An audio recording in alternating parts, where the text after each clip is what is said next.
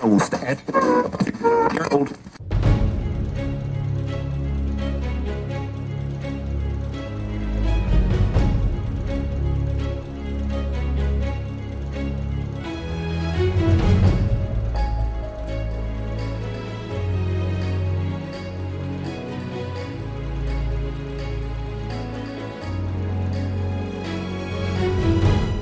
Salut et bienvenue sur Radio Taverne, le canal des bardes. Aujourd'hui, je suis avec Rémi Lucotte, dit le storyteller. Rémi, comment ça va? Bah écoute, ça va, hein content d'être parmi vous.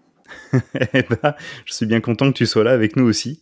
Alors après, en fait, une longue année de travail dans l'ombre de ce que tu m'avais dit euh, lorsqu'on a discuté un petit peu ensemble, Mhm. tu as travaillé auprès d'un public restreint, qui était notamment euh, surtout tes tables de jeu, à qui tu proposais euh, tes propres scénarios.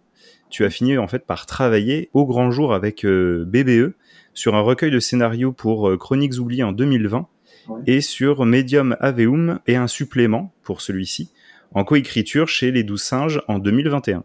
C'est ça, exactement.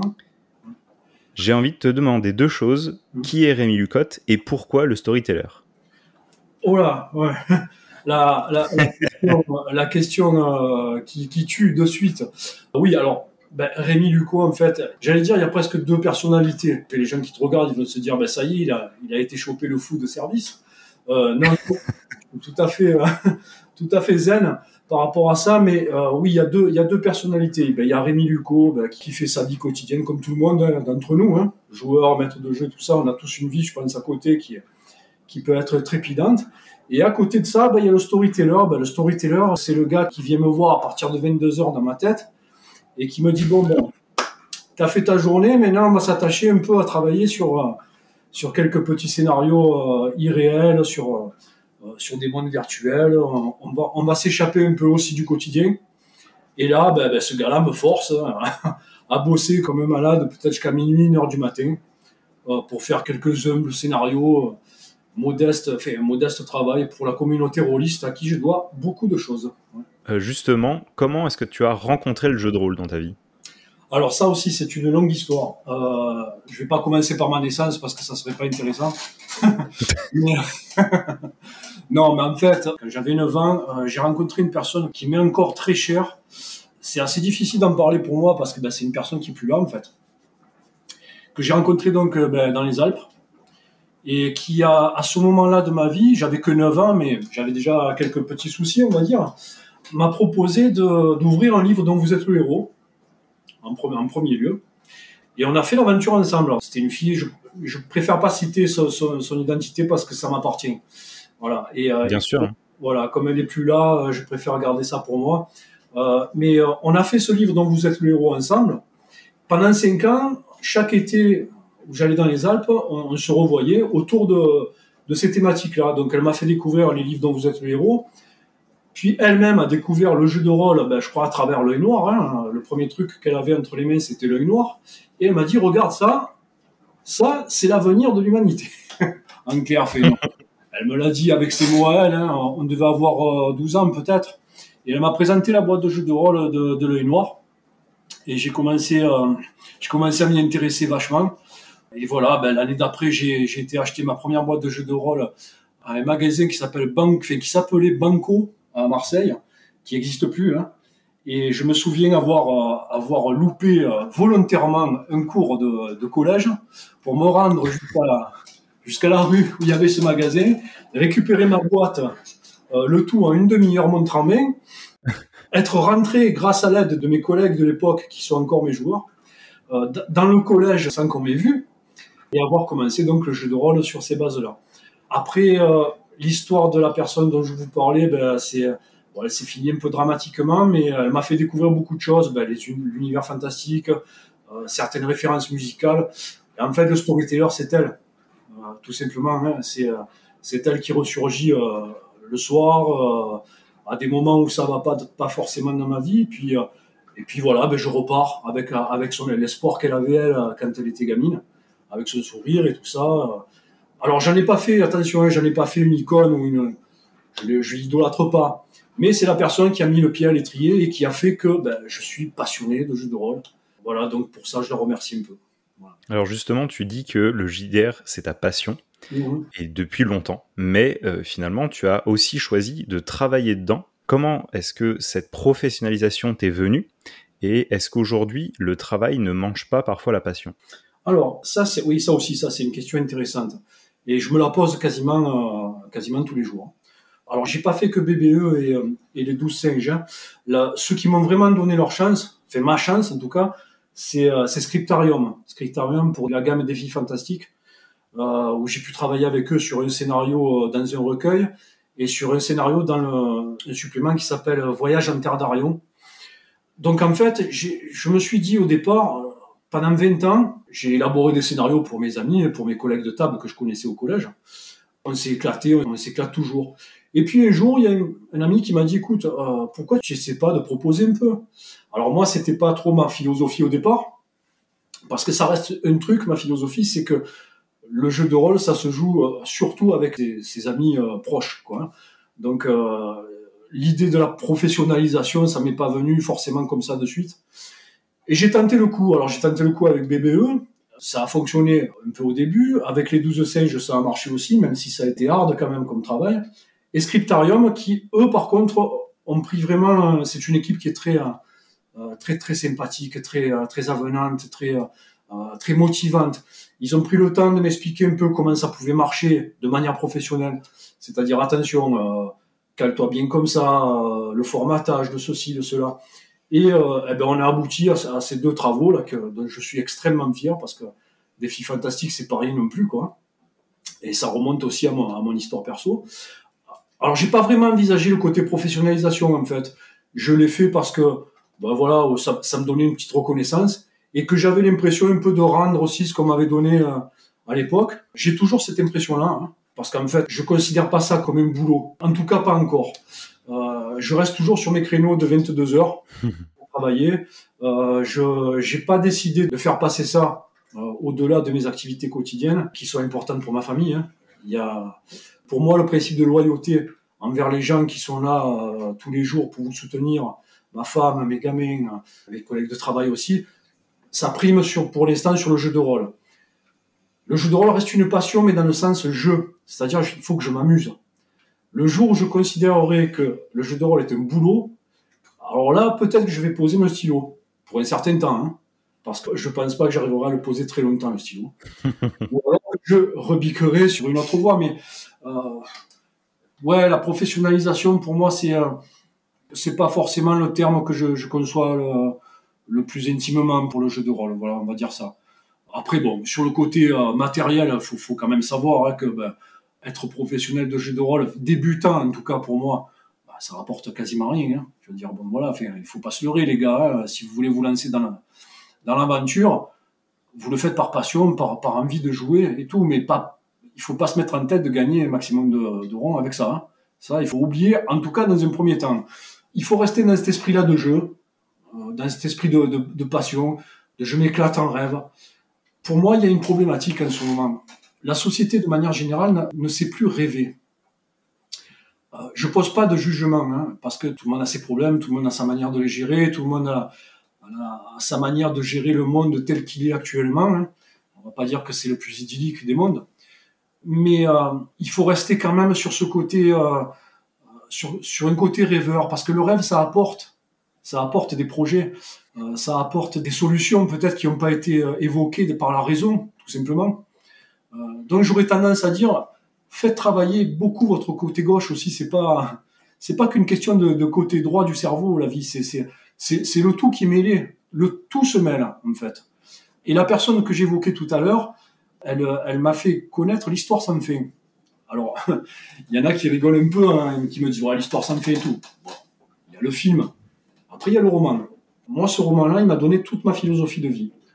C'est-à-dire que le rêve et la réalité peuvent s'imbriquer, en fait, pour rendre, entre guillemets, le monde un peu meilleur, en tout cas à son niveau et à ceux avec qui on, avec qui on est habituellement.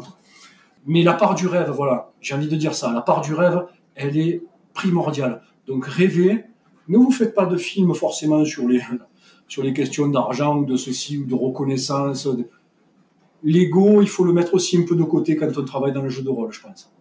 C'est le but du jeu de rôle. On se pointe à table, on va jouer tel perso, tel perso, tel perso. Euh, que ce soit des pré-tirés ou le perso qu'on a tiré nous-mêmes, qu'on a écrit nous-mêmes.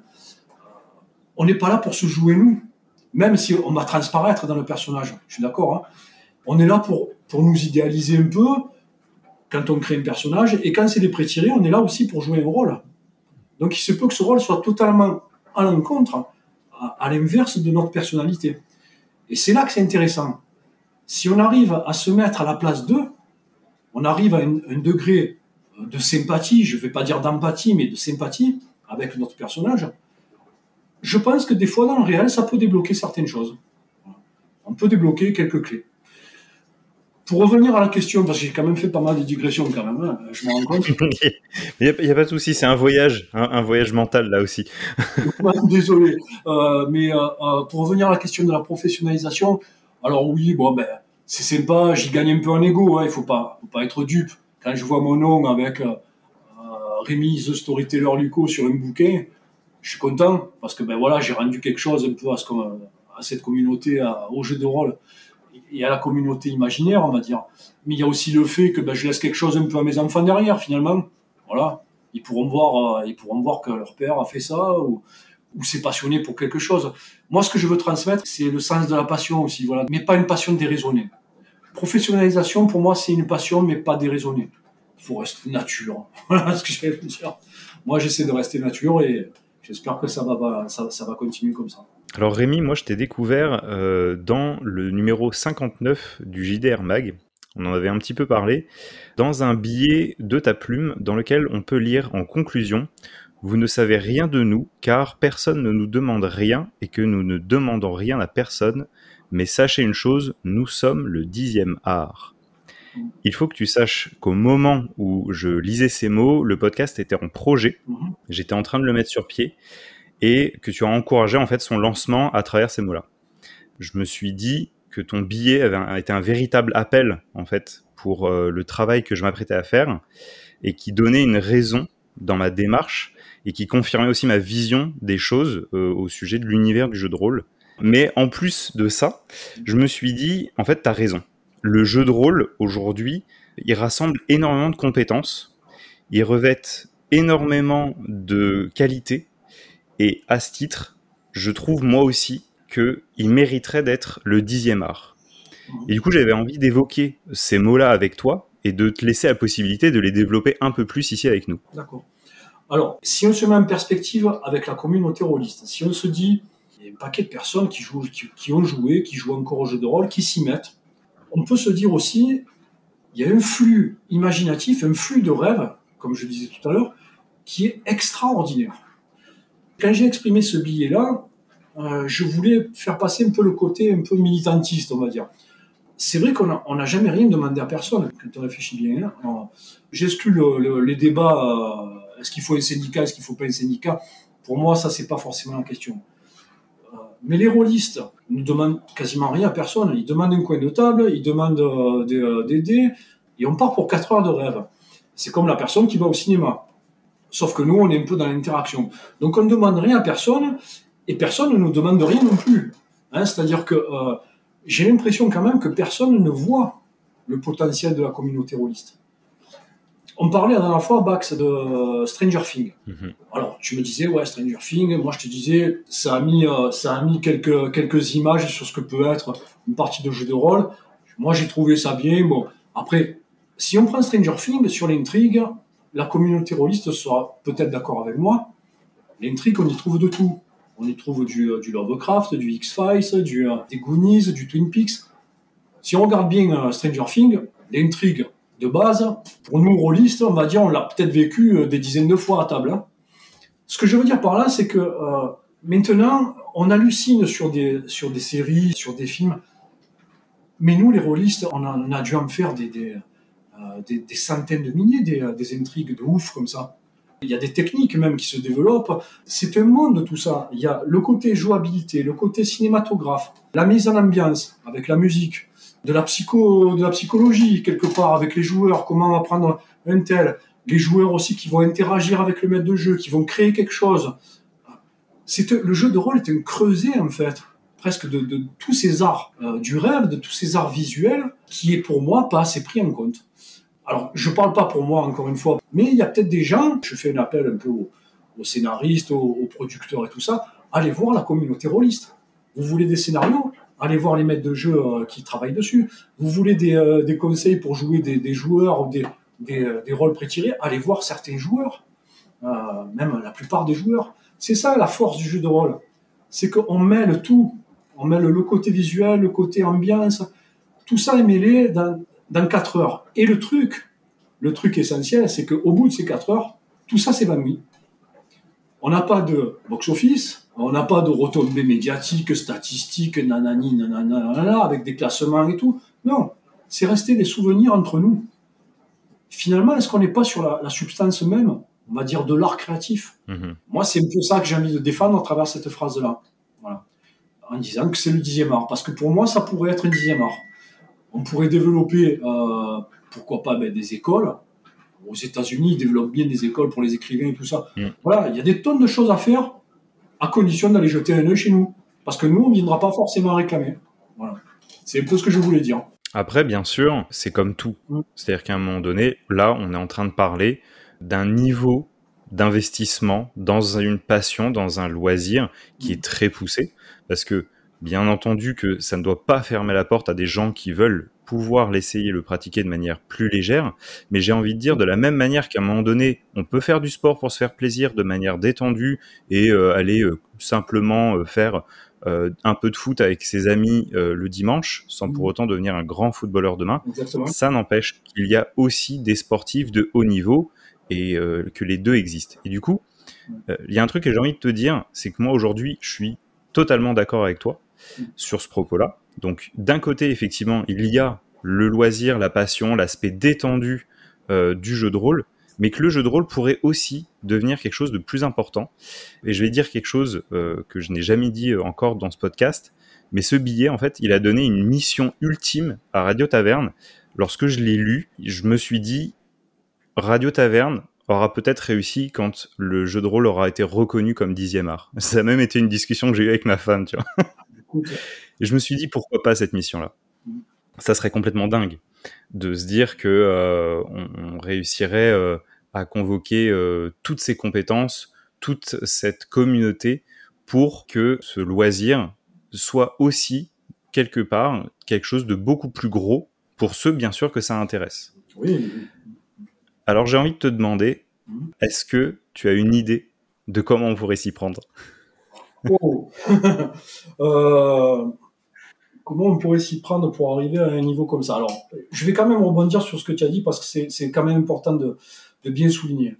Euh, là, je, parle pour ceux qui découvrent en ce moment qui ont découvert il y a peu le jeu de rôle.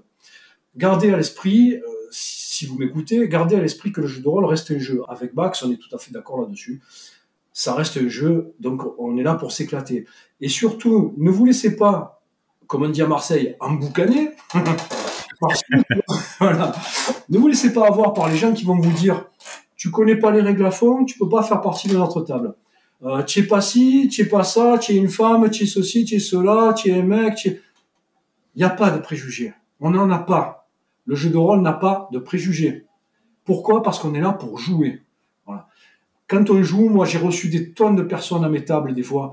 Le seul truc qui reste, c'est ça m'a plu, ça m'a pas plu. Le choix est toujours là. La personne n'est pas obligée de continuer et la personne des fois peut s'investir plus, voire devenir passionné ou en rester à un niveau régulier, comme tu disais pour un sportif. C'est la même chose. Le truc, c'est que déjà, il faut pas qu'on s'enferme dans une catégorisation. Les hardcore, les softcore, les, débutants, les expérimentés. Moi, je pense qu'il faut arrêter ce genre de débat-là. C'est des débats qui sont pas ni productifs pour le jeu de rôle, euh, ni intéressant pour nous-mêmes, personne. Parce qu'on est là, on va plus passer de temps à regarder les commentaires d'un truc qu'à se dire, bah, il faudrait que je prépare la, table de la semaine prochaine. Voilà. Ça, c'est que de la philosophie, euh, on va dire, entre guillemets, de trottoir. Hein. J'en suis bien conscient. Après, pour ce qui est du côté, euh, comment on pourrait mettre des choses en place, j'aurais tendance à dire que ça pourrait être concrétisé par des formations peut-être des petites formations, pas forcément, euh, pas forcément d'État ou quoi, je sais pas trop, hein, mais professionnaliser. Mais alors là, on rentrerait peut-être dans une, euh, forcément dans une logique un peu économique. Hein, il faut bien dire ce qui est. créer des, oui, créer peut-être des, euh, des maîtres de jeu ou des tables professionnelles. Oui, ça pourrait, voilà, il pourrait avoir des idées comme ça. Mais très franchement, ouais, je, je sais pas trop. C'est à réfléchir. C'est à réfléchir. Proposer des cursus, euh, des, des, petits cursus universitaires ou des, en tout cas, je pense que l'université aurait intérêt à s'intéresser justement à la communauté rôliste. Alors, il y a de plus en plus de travaux. J'allais vous dire, c'est pas encore conséquent au regard de ce que, nous on peut apporter en termes de valeur ajoutée. Des scénaristes, des joueurs, voilà, tout ça, ça peut amener à avoir une autre vision des choses sur peut-être certains autres problèmes réels. J'avais entendu dire, alors je sais pas si c'est vrai, hein, je sais pas si c'est avéré. Un collègue m'a dit, euh, aux États-Unis, ils ont demandé à Cameron de, prévoir des scénarios, euh, des scénarios très réels pour euh, l'avenir de tel et tel truc. Je me rappelle plus exactement de quoi. Alors je sais pas si c'est vrai ou si c'est faux, mais j'ai trouvé ça pas bête. C'est-à-dire que vous allez voir des, créatifs, des, des, imaginants, des rêvants. En France, on va dire, oh, oh lui c'est un rêveur. Hein. Mais gars, le gars, il est dans d'autres dimensions, quoi. Tu vois, pendant le temps qu'il rêve, il peut peut-être t'apporter un nouveau point de vue sur, sur ta dimension euh, planaire. Voilà. Pour moi, la base, ça serait ça, peut-être, d'arriver à prendre en compte ces compétences qu'on met en œuvre. Au niveau sociologie, par exemple, université, sociologie, il y a quoi de mieux qu'une table de jeu de rôle pour réfléchir à la sociologie, pour réfléchir à la psychologie même, euh, de groupe, la psychosociale, ce qu'on appelle. Il y a des objets d'études, il y a peut-être des trucs à faire en termes de professionnalisation, peut-être des petites écoles ou des petites structures. Par exemple, faire une table de jeu de rôle pour... Euh, et ça, ça, ça existe, hein, ça existe d'ailleurs pas très loin de Marseille. C'est un gars qui anime des parties de jeu de rôle pour aider des gamins qui font... Euh, qui ont des soucis psy et il anime des tables de jeux de rôle. Eh ben, moi, j'ai vu ce reportage-là, je suis resté sur le cul. Le gars, il arrive avec son paravent, son dé de vin, ses quatre fiches de jeu, et les gamins, ils sont là, ils sont en fusion. La, la voilà, la valeur ajoutée. Maintenant, il faut l'extraire et savoir en faire quelque chose. Je suis pas le mieux placé pour parler de ça parce que j'ai ce côté professionnalisant bon, qui, me, qui me titille un peu. Mais je pense qu'il y a des trucs à faire, oui, effectivement. Alors Rémi, tu as commencé à, répondre à la question qui suit.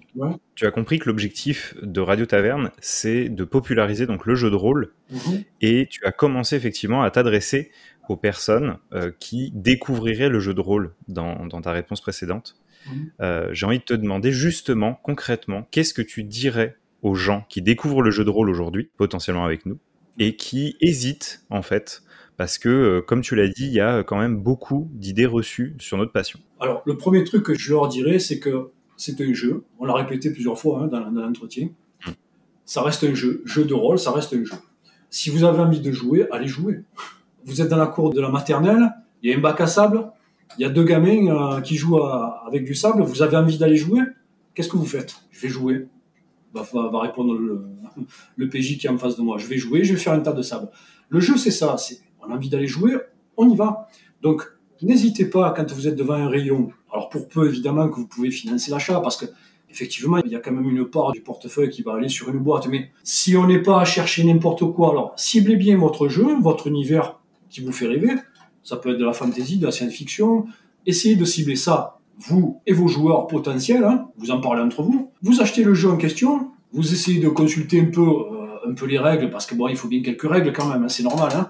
Même si euh, la communauté rôliste compte de plus en plus de jeux euh, narrativistes et tout ça, à la base, voilà, bon, il y, a ce, y a ce jeu de rôle avec un livre de règles, il faut le lire, à tête reposée. S'il y a des règles qui vous font chier, dégagez-les. Voilà, dégagez-les. Moi, moi, je suis pas le, le role player. Oh, on va faire ci, alors plus deux, on va acheter une calculette scientifique pour... Non, non, non, non. Le jeu de rôle, ça doit rester un jeu imaginatif. C'est-à-dire que vous êtes autour d'une table, vous devez imaginer votre perso, euh, ce qu'il va faire, les actions qu'il doit faire. S'il y a des tests à faire, ben, vous les faites, ça c'est le maître de jeu qui peut, euh, qui peut gérer ça, mais ne vous freinez pas avec les règles. Ça c'est le premier point. Achetez votre jeu, lisez-le, ne vous freinez pas avec les règles. Euh, deuxième point, venez de manière, comme je disais tout à l'heure, comme un enfant dans un bac à sable. Quand on était gamin, on se faisait pas chier. Je sais pas si vous vous rappelez. Hein. On avait envie de jouer, on allait jouer. Là maintenant, on se dit mais est-ce que je vais être accepté? Est-ce que je vais accepter l'autre? Est-ce que ceci? Est-ce que cela? Ces questions-là, vous les dégagez aussi. Vous dites, samedi 14h, de 14h à 18h, si ça vous branche, si ce, jeu vous branche, on se met à table, on fait des persos, on rigole, on boit du soda, on mange des bonbons. Pour moi, voilà, ça c'est l'esprit du jeu de rôle. Il n'y a rien qui doit retenir quelqu'un d'aller jouer à un jeu de rôle et à n'importe quel jeu de manière générale. La société est bien assez sérieuse actuellement pour qu'on évite de se donner ce genre d'espace de, liberté de, et de bon sens et de plaisir. Voilà. Donc le jeu de rôle, c'est comme tous les jeux. Vous y allez, cash, avec votre personnalité. Alors si vous avez un, rôle à respecter, ben, essayez de le respecter plus ou moins. Là, il y a plusieurs formes de jeu. Vous pouvez le faire de manière théâtrale, vous pouvez le faire de manière indirecte. Mon personnage dit que c'est un arrangement. Et le dernier point, c'est ça. Le dernier point, c'est l'arrangement. C'est-à-dire que effectivement, on n'est plus des enfants quand même en bac à sable. On est euh, plus ou moins des adultes ou des adolescents qui découvrent le jeu de rôle, donc on a déjà quelques barrières à ce niveau-là. Euh, mais le truc, c'est de négocier. Il n'y a pas un maître de jeu, il n'y a pas des personnages joueurs, il n'y a pas des pays. on est tous là pour faire une histoire, que ce soit le maître de jeu ou le PJ le mieux, c'est d'avoir une histoire qui nous plaise à tous au mieux. Donc, il vaut mieux en discuter sur les points de règle, sur le roleplay, sur, sur la, manière de jouer le personnage. discuter très franchement et se dire les choses franchement. Voilà, putain, ce personnage-là, non. Euh, franchement, dans l'état où je suis actuellement, j'arriverai pas à le jouer. Ok, pas de souci. On s'arrange autrement. On va faire un autre personnage plus light. Ou au contraire, non, mais là, celui-là, euh, j'aimerais plus le jouer. Ou, euh, ou au maître de jeu, lui dire, non, écoute, là, tu passes trop de temps sur ta calculette et avec ton livre mets ton livre de côté et interprète, on s'en fout, on verra bien. Souple. Comme on dit aussi Souple. voilà, mais soyez léger, restez léger dans, dans, votre appréhension du jeu de rôle parce que c'est cette légèreté qui fait la, la, substance du jeu de rôle.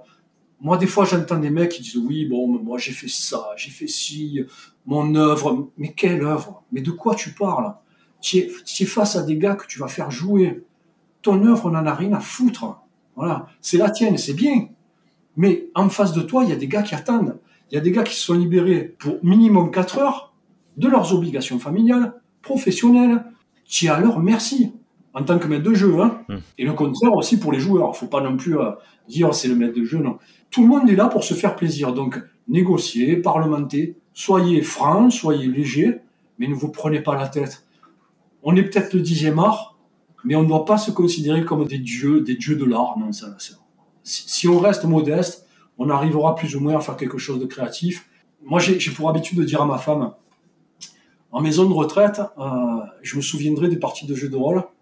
Et quand je vais raconter ça aux autres vieux, ils vont pas me croire. Quand je leur dirai que j'ai décapité un dragon avec une lance, ils vont aller, euh, papy Luco, on va le passer, euh, on va lui faire faire un petit test, ça n'a pas l'air d'aller, quoi. Euh, bon, mais c'est des souvenirs que, que j'ai visualisés, que j'ai. Et ça, ça c'est tout le sens de notre vie au final. Parce qu'on va arriver sur 80 berges, qu'est-ce qui va nous rester à part les souvenirs? Et ces souvenirs-là, ils vont nous, nous, donner le sourire, ou peut-être des fois nous le lever, mais en tout cas, ils vont nous faire réagir émotionnellement. Je pense que c'est un peu le but, pas forcément que du jeu de rôle, mais d'avoir une philosophie un peu comme ça. 80 ans, les gars, rappelez-vous, memento mori. voilà, c'est un peu comme ça je vois la chose. Alors Rémi, toi justement, qui es euh, maître de jeu depuis longtemps, comme tu nous l'as dit au début de l'interview, euh, en tant que barde moderne, comme j'aime euh, vous appeler, quel conseil tu aurais à donner à quelqu'un qui voudrait devenir à son tour maître de jeu, soit qui a une expérience déjà dans le jeu de rôle et qui voudrait passer de l'autre côté de l'écran, soit peut-être qui voudrait démarrer directement par cette, ce rôle-là autour de la table? Ok. Alors là, voilà, pour, rester en cohérence avec ce que j'ai dit, euh, il faut désacraliser le rôle du maître de jeu. Vous n'êtes pas responsable de tout. vous n'êtes pas responsable de, la terre entière. Euh, souvent, on lit, alors on lit ou on entend, ouais, alors attention les gars, si vous n'avez pas fait ci, si vous n'avez pas fait ça. Non, là aussi, décompresser. Vous avez un rôle particulier, c'est vrai. Il est de décrire, de proposer la jouabilité. Mais tout ça, j'allais vous dire, ça se prépare un peu en amont. Euh, alors les conseils que j'aurais à donner, c'est que il faut pas forcément une expérience pour être maître de jeu. On peut se lancer, c'est ce que j'ai fait moi à l'époque, c'est ce que beaucoup ont fait à l'époque. Bon, ben toi, tu seras maître de jeu. Ah mais pourquoi? Ben on sait pas, t'as as une sale gueule, allez, tu vas être maître de jeu. Voilà. voilà. Ok, bon, tu te plantes derrière le paravent. Mais ce que j'ai envie de vous dire, c'est que le, monde que vous jouez ne tient pas que sur vos épaules. Euh, vous, c'est juste le fait de le décrire un peu, de proposer de la jouabilité surtout. C'est ça qui est essentiel. Un maître de jeu, la seule, j'allais dire voilà, la seule responsabilité à la limite que vous avez, c'est de proposer de la jouabilité. On est encore une fois dans le, cadre du jeu. Si vous dites à un gars, bon, ben, vous arrivez dans une auberge, euh, il y a un chevalier qui vient vous, vous brancher, euh, puis finalement, comme il trouve que vous êtes un peu gringalé pour sa mission, ben, il vous massacre avec sa vorpale. Voilà, bon, c'est du linéaire. C'est-à-dire que là, vous racontez une histoire.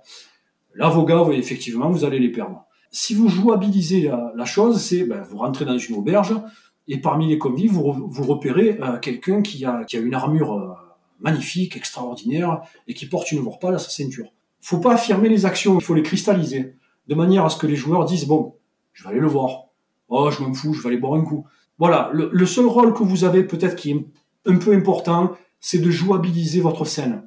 Les scènes qui ne sont pas jouabilisées, vous les évitez direct. S'il n'y a pas de jouabilité, vous rayez la scène, elle vaut rien. Il faut que constamment vous soyez à la jouabilité de, vos joueurs. Il faut qu'ils passent une bonne après-midi. Et vous, quand vous décrivez les choses, il faut que vous regaliez aussi à passer une bonne après-midi.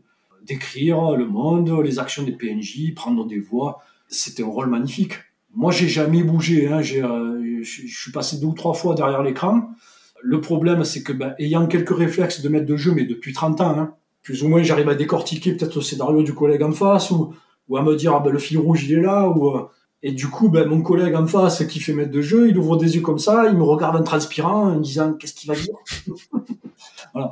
Mais euh, la plupart du temps, je joue le jeu. Je joue le jeu parce que je suis pas là pour décortiquer ce que fait mon collègue en tant que maître de jeu. Et puis tu, te gâcherais le plaisir quelque part. On gâcherait le plaisir à tout le monde, à tous ceux qui sont autour de la table. Et c'est, ça serait montrer de l'irrespect envers celui qui passe derrière le paravent. Parce que c'est vrai qu'il y a cette notion de beaucoup parler, tout ça. Il y a une énergie à développer en tant que maître de jeu, on ne peut pas l'éluder. Mais venez-y quand même sans avoir de peur. Faut pas avoir peur des choses. Testez. Si ça va pas, ben, il y en a bien un qui, se désignera, et puis vous pouvez faire des tours en alternance il y en a des solutions de jouabilité là. Hein, euh, je veux dire bon, c'est pas fixe. Voilà. La fixité, c'est la mort. On arrive à la fin de l'interview, Rémi. Mais avant ça, il y a un rituel dans Radio Taverne, c'est le passage de flambeau. Qui, selon toi, dans l'univers du jeu de rôle, pourrait passer après toi au micro de Radio Taverne? Alors, j'y réfléchis un peu. Euh, je, me, doutais qu'il y avait peut-être un passage de flambeau euh, à la fin du, de l'interview. je me doutais fortement d'ailleurs. Euh, j'y ai réfléchi un peu cette semaine et euh, euh, j'ai trouvé que il y a un gars qui m'a beaucoup marqué là ces deux dernières années. Euh, c'est un gars qui fait partie de Scriptarium, justement. Il s'appelle Christophe et il se fait surnommer, comme moi, The Storyteller, il se fait surnommer In Bad Dreams. Ce gars-là, il m'a inspiré. Voilà. Ces deux dernières années, il m'a inspiré par sa vie, par son sens de la phrase, de la diction, de la, du fond littéraire. Mais là, on est sur une, autre chose. Hein. C'est-à-dire que c'était un rôliste, hein. c'était un rôliste euh, depuis un certain temps déjà. Mais ce gars a quelque chose en plus. Quand tu, m'as dit il va falloir passer le témoin, j'ai pensé à lui de suite. Parce qu'il a quelque chose à raconter. Et il a quelque chose à donner aussi. Alors pour moi, ça sera Christophe, In Bad Dreams de l'équipe Scriptarium. Eh ben, ça sera avec grand plaisir. Est-ce que tu as un petit mot à dire euh, sur le podcast? Ben, euh, il y, ouais, y, a un petit mot que je j'aimerais bien dire. Ben, déjà, ben, je remercie euh, ma femme qui est très patiente avec ma passion et qui a très bien compris en quoi ça consistait pour moi. C'est une femme magnifique, donc je la remercie. Karine, je t'aime. Voilà, je te le dis hein, en direct devant tout le monde et tu le sais. je voulais aussi remercier mes collègues, tous mes collègues qui m'ont suivi depuis depuis ce temps-là. Ben, Philippe, Laurent, Jean-Pierre, Wilfried, euh, Daniel, Céline. J'en oublie peut-être certains, mais voilà, c'était un groupe qui m'a jamais quitté depuis 30 ans, qui m'a beaucoup soutenu aussi dans les moments qui n'étaient pas faciles. Donc voilà, j'en profite aussi pour leur pour leur dédicacer un peu cette interview-là. Et, euh, et le dernier truc, c'est à la communauté rôliste. Allons-y, allons-y sereinement. Il y a des trucs à faire. Si on se prend pas trop la tête, on va accéder à, à certains niveaux que, auxquels on n'avait pas accédé avant à cause des, opinions publiques qui ont pu nous desservir et, euh, et qui se sont avérées totalement fausses, puisque aujourd'hui le jeu de rôle est là, et je souhaite la bienvenue à tous ceux qui entrent dans le jeu de rôle. Eh ben, merci beaucoup Rémi d'avoir été avec nous et pour euh, ces très beaux mots de Merci à toi Bax, parce que bon, euh, ce que tu fais, c'est un beau boulot de, de, de, mettre le, jeu de rôle à disposition. Et puis tu prends du temps. Et, moi, je trouve que tu as été super sympa, très didactique. Voilà. Moi qui suis pas un grand ponte du jeu de rôle, j'ai beaucoup apprécié l'exercice, je me suis éclaté. Alors merci à toi. Merci de t'y être prêté. Et quant à toi qui nous écoutes, tu peux donc retrouver les références des travaux de Rémi sur le site legrog.org. C'est ce que j'ai fait moi-même pour euh, trouver quelques, quelques infos à ton sujet, Rémi. Tu peux euh, donc euh, retrouver son travail, on l'a dit, sur le site aussi des douze singes, chez BBE. Et puis, où est-ce qu'on peut retrouver d'autres travaux à toi, Rémi, si on veut suivre un petit peu ce que tu fais? Alors, chez Scriptarium, bon là pour l'instant, je un peu, j'attends un peu, on va dire les, propositions, mais c'est normal, ils ont un gros, gros boulot à fournir. Mais il y a Scriptarium donc qui fait défis fantastiques Rêve de Dragon. Euh, et puis il y a JDR Mag, hein. j'ai oublié de, parler de, de Sébastien Sellerin qui lui aussi m'a prêté beaucoup, beaucoup, beaucoup d'attention et qui m'a permis de publier pas mal de scénarios là, ces derniers temps dans JDR Mag. Donc euh, merci Seb aussi. Euh, voilà, sur JDR Mag. Après pour le reste, eh ben, advienne que. On verra bien. J'espère que cette interview donc t'aura plu. Et si c'est le cas, n'oublie pas donc de soutenir le podcast sur ta plateforme d'écoute en lui donnant la note de ton choix et en le partageant autour de toi. En attendant, je te dis à très vite pour une nouvelle rencontre. C'était Bax et Rémi au micro de Radio Taverne. À très bientôt.